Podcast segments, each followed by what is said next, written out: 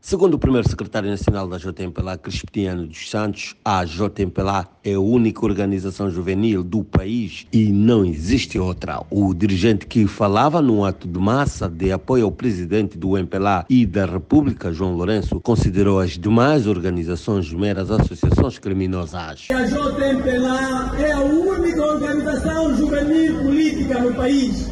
Não existe outra é a única que doa sangue e salva vidas. É a única que prepara a juventude para o ensino superior. É a única que previne a sinistralidade rodoviária.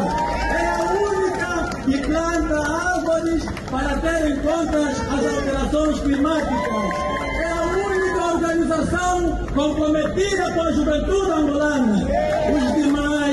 São meras associações criminosas que ficam a queimar pneus na via pública e a fazer escândalos. Em reação, o secretário-geral da Jura, Nelito Equico, considera a intervenção bastante infeliz. Bem, eh, eu considero primeiro uma intervenção bastante infeliz, na medida em que quem a faz desconhece o que é a política e o seu panorama real. Tentar descredibilizar organizações civis e políticas que constituem a maior força e esperança da juventude angolana é apenas uma utopia e de um jovem que não tem condições de liderar e anda perdido na missão. Portanto, quer chamar a atenção dos seus chefes para dizer que ainda está aí, a sobreviver. Quem também condena as declarações do primeiro secretário nacional da JMPLA é o secretário nacional da JFNLA, Kiako Kiala, que considera as declarações que considera as declarações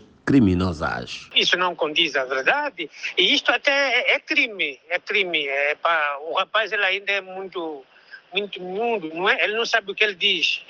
Ele não sabe o grau que isso pode oferecer do ponto de vista negativo. O presidente do Movimento dos Estudantes Angolanos, Francisco Teixeira, lamenta a posição de Cristiano dos Santos.